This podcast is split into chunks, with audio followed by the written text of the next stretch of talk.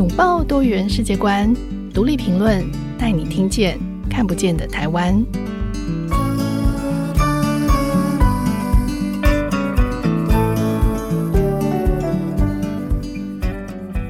位听众朋友，大家好，欢迎收听独立评论，我是节目主持人廖云章。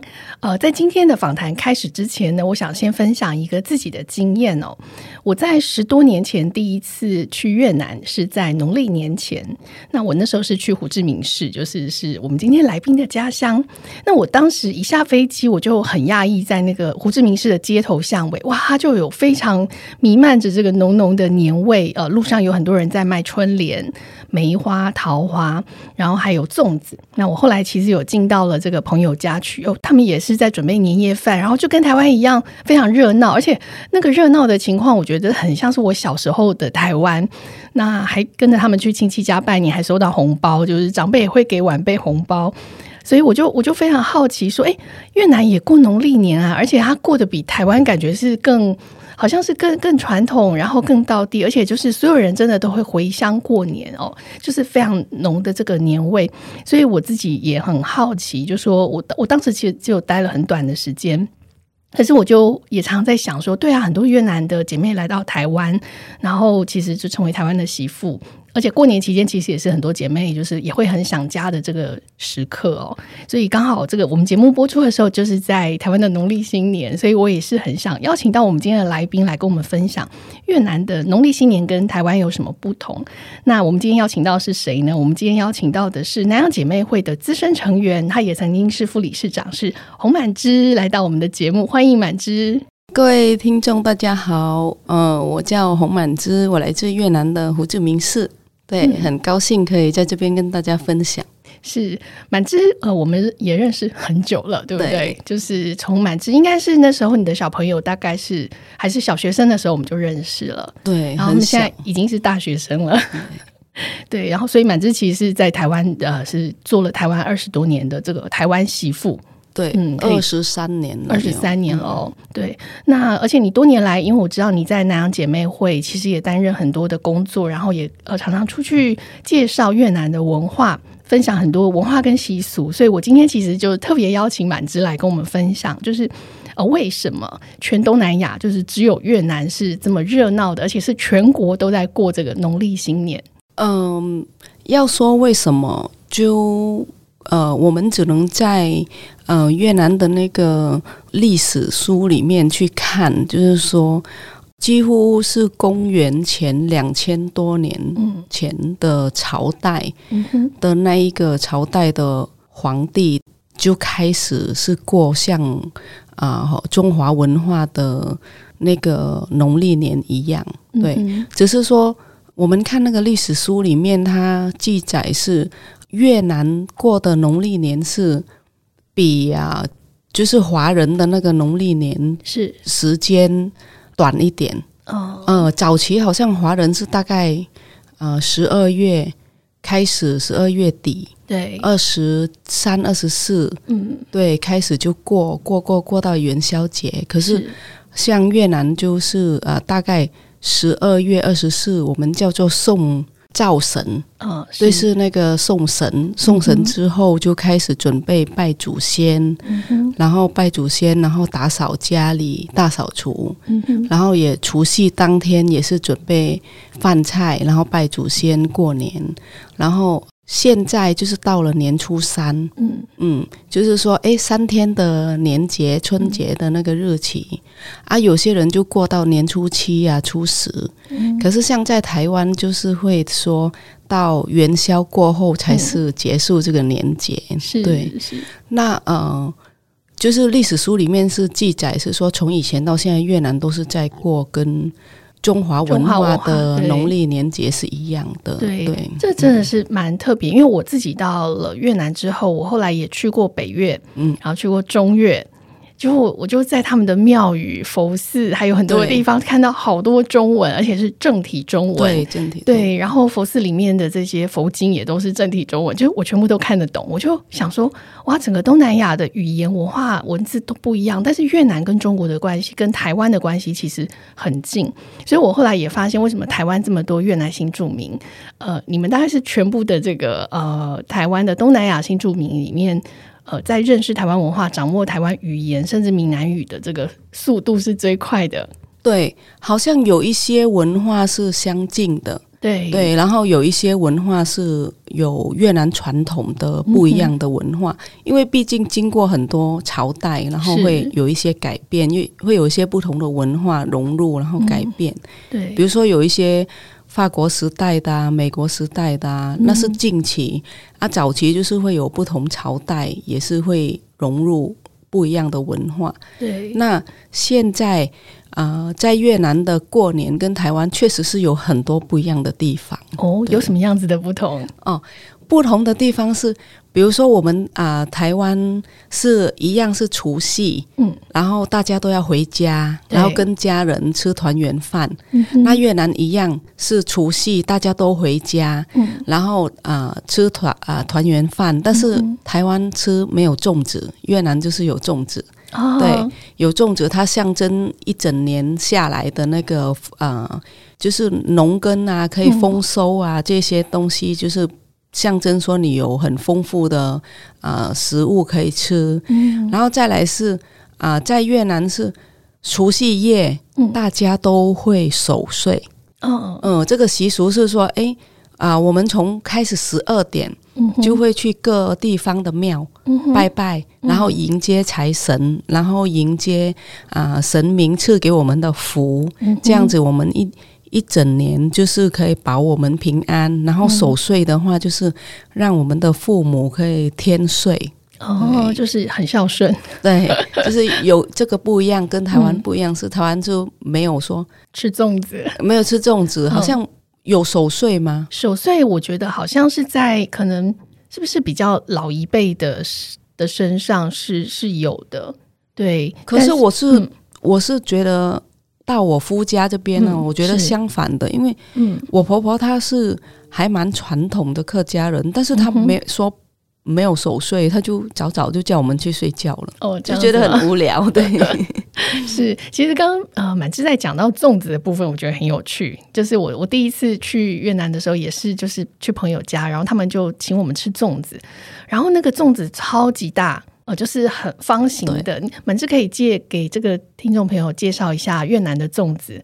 我觉得这个粽子文化很有意思。你们好像很早就要开始准备包粽子，然后煮粽子，而且那粽子是要煮十二个小时的。对，嗯，大概嗯、呃、年节之前的二十四、二十五的时候，我们农历的时候就开始家家户户会准备买材料回来，嗯，然后准备过年的食物，嗯，然后包括就是包粽子。那粽子是。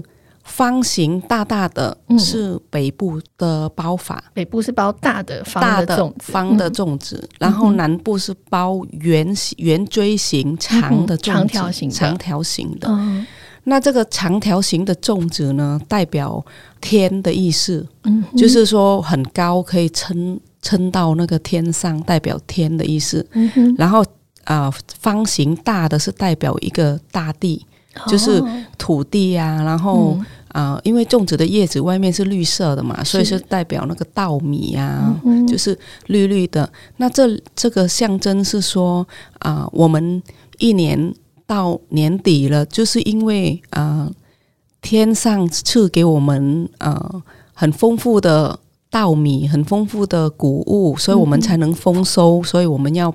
包这个粽子来祭祖、祭天这样子，对。然后大家一家人吃，也表示一个团结，因为粽子是很多颗米，然后绑在一起，然后很结很扎实，对，是对。所以那个象征那个意义是一定要有那一些粽子来拜祖先，对。然后里面是包包绿豆。嗯，然后绿豆啊、呃，剥掉壳，然后跟五花肉、嗯、要有一条肉在里面，肉。对，嗯、就是有肉又有五谷这样子，嗯、对，是，对，我记得第一次吃那个呃粽子的时候，就觉得啊，其实蛮好吃的，它味道很简单，可是滋味很好。然后呢，后后来我发现他们还会把第二天、第三天、第四天的粽子就又做不同的做法，可能第一天吃蒸的，第二天就吃煎的，然后接下来他还会去搭配其他的食物，对，没有错，嗯、就是。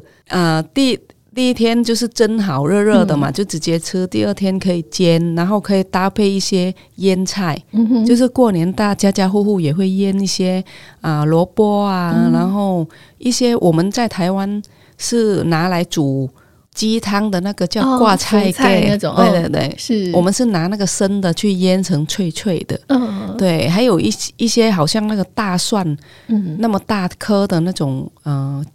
我们叫教头哦，啊，桥头有腌桥头，对对，就腌那个。是，对，然后配皮蛋，配皮蛋啊，虾米啊，这个就是配粽子的过年的一个配菜。是是，我们刚刚讲到粽子的部分，就是越南粽子是过年的时候吃，那所以很好奇的是，因为台湾是端午节吃粽子，那越南有端午节吗？越南有端午节哦，对，一样是端午节，一样是也是大家会买水果啊，然后买粽子啊，拜拜，嗯，但但是比较多会用粽子拜拜，在端午节会用粽子拜拜的是华人，嗯。嗯，然后这时候它就会出现各式各样的粽子，哦、它它不会再是方形或长锥形了，嗯、它又有香蕉包的粽子，哇。又有华人的那个碱粽，又有华人的。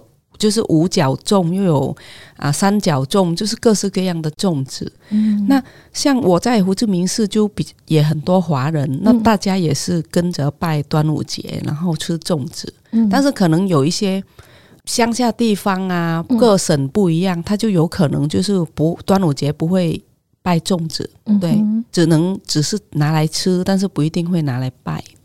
是因为其实越南也是非常多族群的，对，很多族群，只是我们大部分认识的就是金族主要的族群，金族，但其实也有像华族，因为像满支就是属于华人，对，是是，所以很有很有意思哦。就是我之前还呃有看过一个资料说，其实端午节在越南也是杀虫节，就是其实台湾其实也有，就是我们要洗一种特殊的。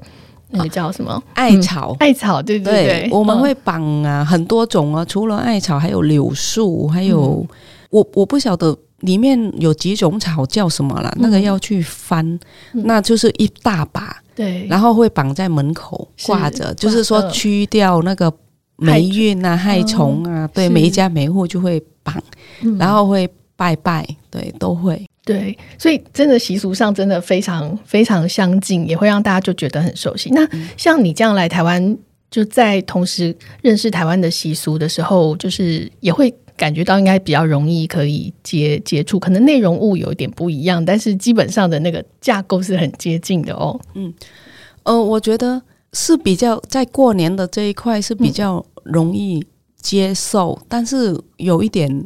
差异，嗯，那有一点差异让我以前，我现在是习惯了。是我以前刚来的时候，我觉得很很不快乐。哦，是什么？是就是因为像刚刚前面那个云章老师提到的，我们在越南呢，过年的时候，嗯啊，吃完团圆饭，然后长辈会互相给红包。对，然后啊，只要你是没有结婚的人，你都可以收到红包。是对，但是。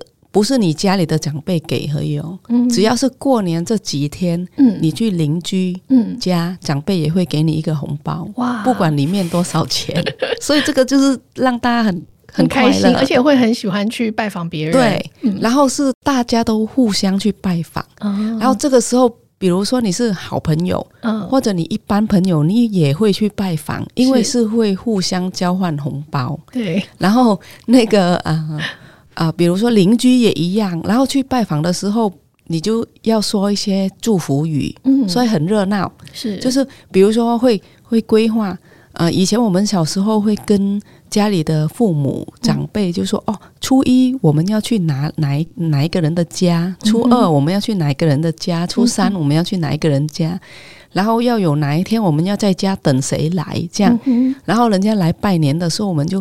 聊天呐、啊，嗯、吃糖果啊，或者呃弄饭菜上来请人家吃啊，嗯、然后互相交换红包，就很热闹。嗯、可是呃，我不知道在台湾是其他人应该都会有去亲戚家拜年，嗯、但可能也不一定给红包，可能是自己的亲戚就会给。嗯、可是像在我夫家，我婆婆她都说不用去人家家，然后我就觉得。嗯好无聊哦，过年就是哪里都不能去，嗯、然后都不用去，他就说都不用去。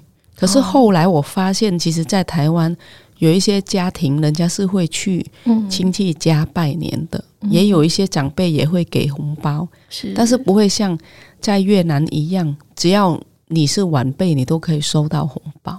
对，我去越南那一次，我也有发红包，因为呃那时候住朋友家，然后。呃，跟他们一起吃除夕夜饭，第二天又吃初一，那他们就告诉我说，等一下会有朋友来拜访，所以就是朋友就好心塞了几个红包给我，对就说等一下有小孩子来跟你拜年的时候，你就要给小孩。我说我不认识他，他就说他说没有，你就是感受一下。后来我也觉得很好玩，就去买了一些红包，就其实你就塞一点点小钱，可是他们都很开心。其实你不用多，比如说像台币个五十块或什么，你不认识的人呢、你可以五十块、一百块，可是他那个意义是。好吉利是，就是互相交换吉利，互相交换幸运这样子。是那个喜悦，其实我觉得还蛮由衷的。嗯、因为虽然我跟他们都语言不通，但是就玩的很开心，很开心。然后他们也会跑来讲一些祝贺的话，对对对，他一定会祝贺，然后就给红包。对对对，所以这个很有很有意思。这种这种习俗，我觉得应该要这个。对，台湾应该要想办法恢复一下。对啊，很好玩，很好玩。然后它也促进这种善意的交流嘛。嗯、那在台湾其实有个习俗，我不知道这个在越南有没有这样子的这个习俗，就是台湾有一个传统的说法是说，女儿大年初一不能回娘家，因为这样对娘家不好。所以其实这个也是台湾后来呃这这些年来蛮多的这个女性都会觉得说啊，我好像结了婚之后，就是过年的时候会特别。呃，只有大年初二那天可以回娘家，就是除夕不能回去，因为除夕就是都要跟夫家吃年夜饭。那大年初一也也不能回去，因为会触霉头。然后只有初二可以回娘家，所以我也蛮好奇，在越南有这样子的习惯吗？没有，在越南是你不管是你出嫁的女儿，或你还没有出嫁，嗯、你都可以。比如说你今年你要约在呃丈母娘家过年，都可以过来。嗯或者你想要在公婆家过年都可以过去，就是就是你先讲好，然后那那一边就菜做多一点，对，就是大家一起热闹，没有说所谓的初二才能回娘家，没有这个。哦，没有这个规定，对，所以从传统以来也一直都没有嘛，嗯。呃，从我出生到现在都没有看过这种，对，是吗？嗯，嗯，因为我后来也也有一段时间去越南短暂去念书，那我在那边呃常常去一个就有点像满枝这样子背景的家庭，也是华侨家庭，然后他们家有女儿嫁到台湾来，所以他们就跟我就蛮亲的，常常邀我去他们家，我就发现他们家结婚的姐姐一天到晚回娘家，就是常常我去的时候，她姐姐也回来。后来好像遇到几次之后，我就偷偷问我那个朋友，因为我那个朋友我也问我说：“你姐怎么一天到晚回娘家？就是，哎，就是她的公公婆婆不会不会有意见吗？她假日都都在妈妈这里这样？”她就说：“不会啊，我姐姐不是只有周日才回来，她平常礼拜一到礼拜三有空都会回来吃饭。”哎，我就说：“真的啊？”她就说：“哎，我就觉得这件事情好像让我对越南社会的这种。”女儿嫁出去跟就是回娘家这件事情，她跟台湾真的是在文化上有很大的不同。我说只有你们家是这样吗？她说没有，我们这里大家都是这样。对对对，嗯、其实越南真的是没有分说女儿嫁出去过年不能回来，或者等初二才回来，嗯、没有，就是你什么时候想回去娘家看父母啊，嗯、看家人都可以，嗯、都都随时回去。还有越南还有一个比较特别的地方是。在台湾，媳妇好像生小孩的时候都会在夫家嘛，嗯，对，不能回去那个娘家坐月子。可是越南特别的地方，嗯，就啊、呃，不是华人哦，越南人或华人都一样，嗯、就是很希望女儿坐月子生小孩的时候是要回坐月子要回来娘家坐哦，嗯，因为因为公婆也觉得说，因为。呃，你回去妈妈帮你做会比较顺，也比较舒服，嗯、而且妈妈也知道你喜欢吃什么，嗯，对，然后照顾你起来，你也不会尴尬，是，对，所以大大部分大部分的女儿，嗯，生小孩的时候都回娘家坐月子，啊，这件事情倒是蛮特别，在台湾大部分就会去坐月子中心，对，要不然就是婆家，是。对。可是，在越南不是，就是因为你回娘家，你有兄弟姐妹，嗯、然后有父母，啊，你整个坐月子的过程，你心情会比较好。诶？然后有、嗯、有兄弟姐妹帮忙你顾小孩，是。对，然后大家都熟，就不会尴尬说，说、嗯、哇，可能。小孩要洗澡又什么的，不好意思麻烦婆婆啊，嗯、不好意思麻烦先生家的人，因为不是很熟，是。对，所以其实，在越南的公婆都很鼓励，呃，媳妇坐月子就是回娘家，然后都是媳妇快生的时候就先讲说，哎，那就回去妈妈家，然后妈妈这边也是很愿意、很开心的让女儿回来坐月子。哇，这个在文化上真的是很很大不同，嗯、而且这个对产妇来说是一个很很疗愈，对，很好的，嗯、因为她可以很放心的，就是回回娘家，让大家围绕着她，然后好好的休息，好好的准备当一个妈妈。嗯、好，谢谢满之前半段这个很精彩的越南的文化分享，我们先休息一下，我们等一下回来听更多故事。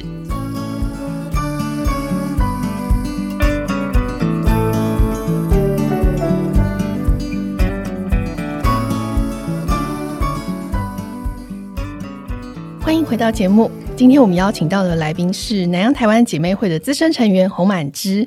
那满之刚刚前面跟我们分享了好多越南很有趣的这个过年的习俗，以及后来我们就讲到了这个越南的女儿，就是。不管初二或者初一或者除夕，她随时都可以回娘家。然后接下来我们就谈到了坐月子，就说，哎，其实，在越南的习惯坐月子是女儿会回家坐月子，因为在自己的家其实是比较舒服的，而且她可以，呃，想吃什么想喝什么，妈妈都可以帮她准备，然后周围的人照顾起她来，她也比较自在哦。其实。你刚才讲这个时候，我就一直想联想到说，很多去过越南的朋友，可能是去工作啦，或者是去那里玩，他们在街头的观察，就会觉得说，啊，越南街头好多女生都好勤奋、好努力哦，好会做事情，很吃苦耐劳。那很多人就会以此判断说，嗯，越南应该就是一个母系社会。那可是。面对这种说法，就是你应该也听得非常的多。但是，我觉得这个事情要真的由越南人自己来解释。作为一个越南女性，你觉得越南是一个母系社会吗？呃，其实越南不是母系社会，因为越南是男生，嗯、呃，你生的小孩是跟着爸爸姓的，嗯，对，没有跟着，不是跟着妈妈姓，是除非你是没有爸爸，嗯、对，就是有人没有结婚啊，然后自己生小孩啊，然后你就跟妈妈姓，嗯哼，所以。呃，还有就是，其实，在家庭里面，是因为一直以来是受到以前战争的影响，嗯，就是有一段时间战争很长一段时间，嗯，那男生都去打仗，嗯，对，所以变成说那个每个家庭里面的的呃，比如说经济啊，还有那个呃家务啊，还有照顾。老人小孩的这个工作就落在女生身上，对。嗯、那后来，呃，战争可能有很多男生也都就因此没有回来了，嗯、对。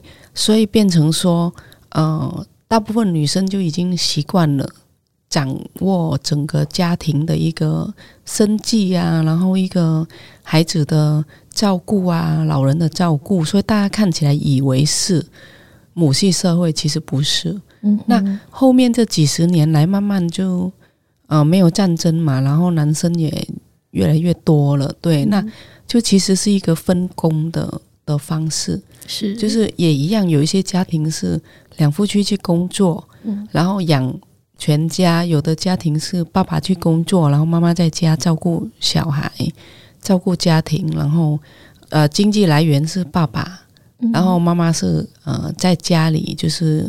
嗯、呃，做家庭主妇也是有，对，所以不是母系社会。嗯、那有可能大家看到都是女生去工作，就是有一些是啊、呃，女生的工作机会比较多。嗯，因为服务业的关系，对，服务业的关系。嗯、然后啊、呃，种田的话，在乡下种田的话，就男女生都一起做。是，嗯、那在城市大家看到的就是对服务业，而且一开始。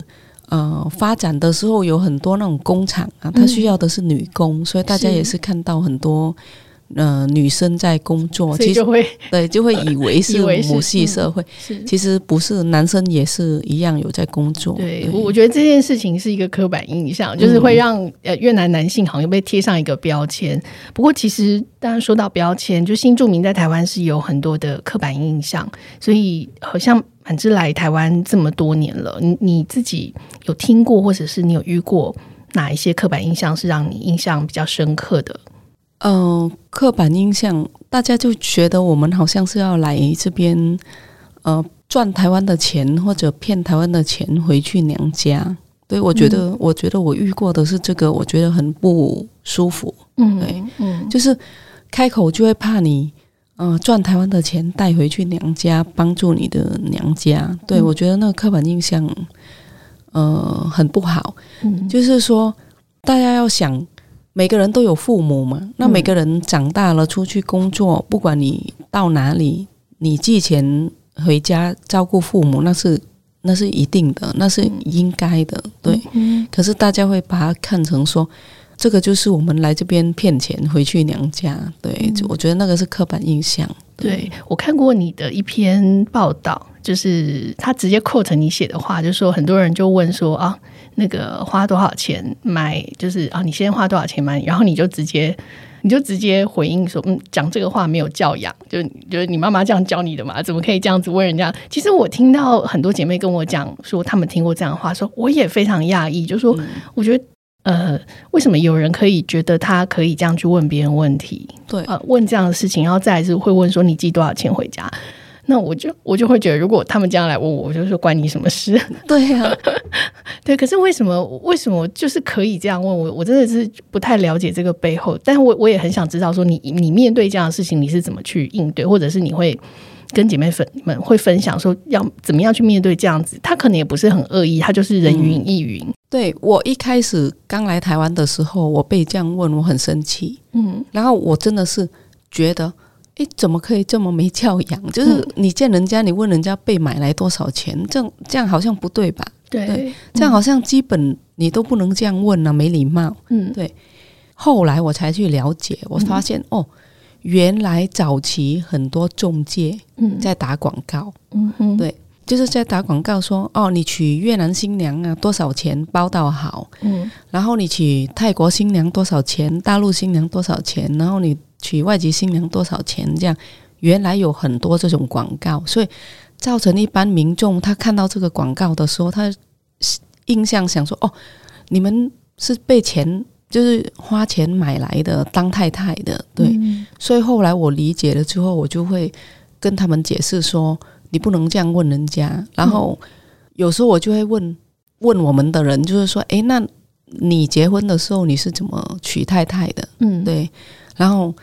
大部分都是男性这样问，问说你被买来多少钱？那、嗯啊、我就会问他说：啊，你结婚，呃，你是怎么结婚的？你怎么娶太太的？嗯、然后他就会跟你讲，他就说、嗯、很好玩呢。他他问完，他也不知道他问了人家没礼貌的话，然后他居然还很认真的回答说：嗯、呃，我太太是我娶来的，我用聘金娶来的。嗯，然后我就会问他说，我就会跟他讲说。对啊，我们也一样用聘金取来的，嗯、对，所以他他后来就理解，知道说哦，他好像不能这样没礼貌问人家。对，谢谢满枝帮忙这个 推推动素养教育。我也是跟姐妹讲说，你你就回问他说，嗯、那你娶太太的时候你是怎么娶来的？是，就是让他去想到说，哦，他也是娶太太的，那别人也是娶太太的，不要开口问人家。你买多少钱的？是是，对，我觉得满芝你很有智慧哦，就是而且有同理心，就是你也知道这些。呃，提问可能背后也不是恶意，他可能是真的好奇，他想知道，但是他用了一个不恰当的这个问句。嗯、那你在台湾这二十多年来，我知道你在南洋姐妹会的这个呃投入也很深刻，然后也其实帮助了非常多的姐妹，所以我其实有点希望你可以退一步，从另外一个角度来看，就看台湾社会。从早年我知道你们呃常常去办记者会，然后上街头去抗争很多的权益。然后其实这十多年来，台湾社会的确是有慢慢在法制上、在制度上面有一些改变，有一些改善。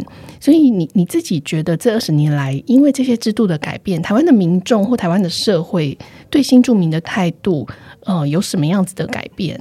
我觉得越来越多人愿意认识新住民的文化，嗯，对，然后越来越多人肯定，嗯，然后接受那个从文化、饮食到了文字，对，就是也很多人现在愿意去学越南文，嗯。要不然早期我们姐妹如果讲泰文、越南文，在家里讲都被骂，嗯，就是说哦，讲这个干嘛？这个根本就没有用，对。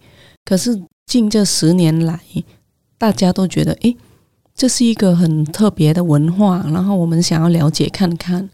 那我觉得在社会上，民众比政府进步哦。对，嗯，怎么说？我觉得民众比较愿意。嗯、呃，理解，然后比较愿意去跟姐妹互动。对，那当然政府也有，可是我们就看到办很多什么大型的活动啊，嗯、唱歌啊，摆摊啊，什么移民节之类啊。对，嗯、但是在法令政策上，呃，只有进步一点点。对，嗯、就是还有很多要进步的空间，但是也有待讨论，嗯、也要他们每一次。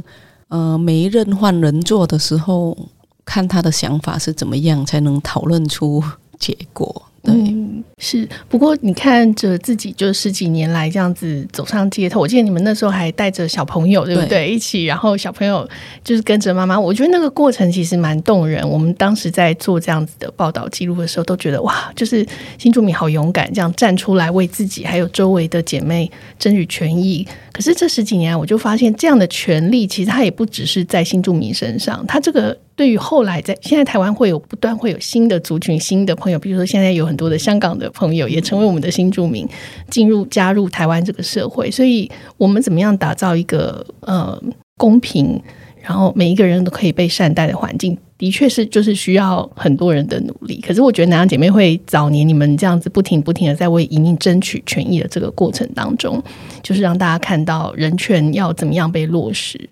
对，刚刚满枝提到说，你觉得台湾民众有进步，那呃，你可以讲一两个你自己印象深刻的小故事。你觉得台湾民众的进步在哪里？哦，应该是一路走来，早期我们会呃在姐妹会里面。培训多元文化讲师，嗯，然后我们姐妹就出去跟社区的人分享。是，那我们分享的时候，我们被骂啊？为什么？就是有些人不接受你说的文化，有有些人不接受你在分享说你来台湾跟你在母国的那个生活差异，或者你遇到的困境。嗯，因为我们要分享说我们在母国这样，然后我们来台湾遇到的。然后这些是属于我们的困境嘛？嗯，对。但是有些人不接受，他一直觉得台湾很好。如果你觉得不好，你不要来。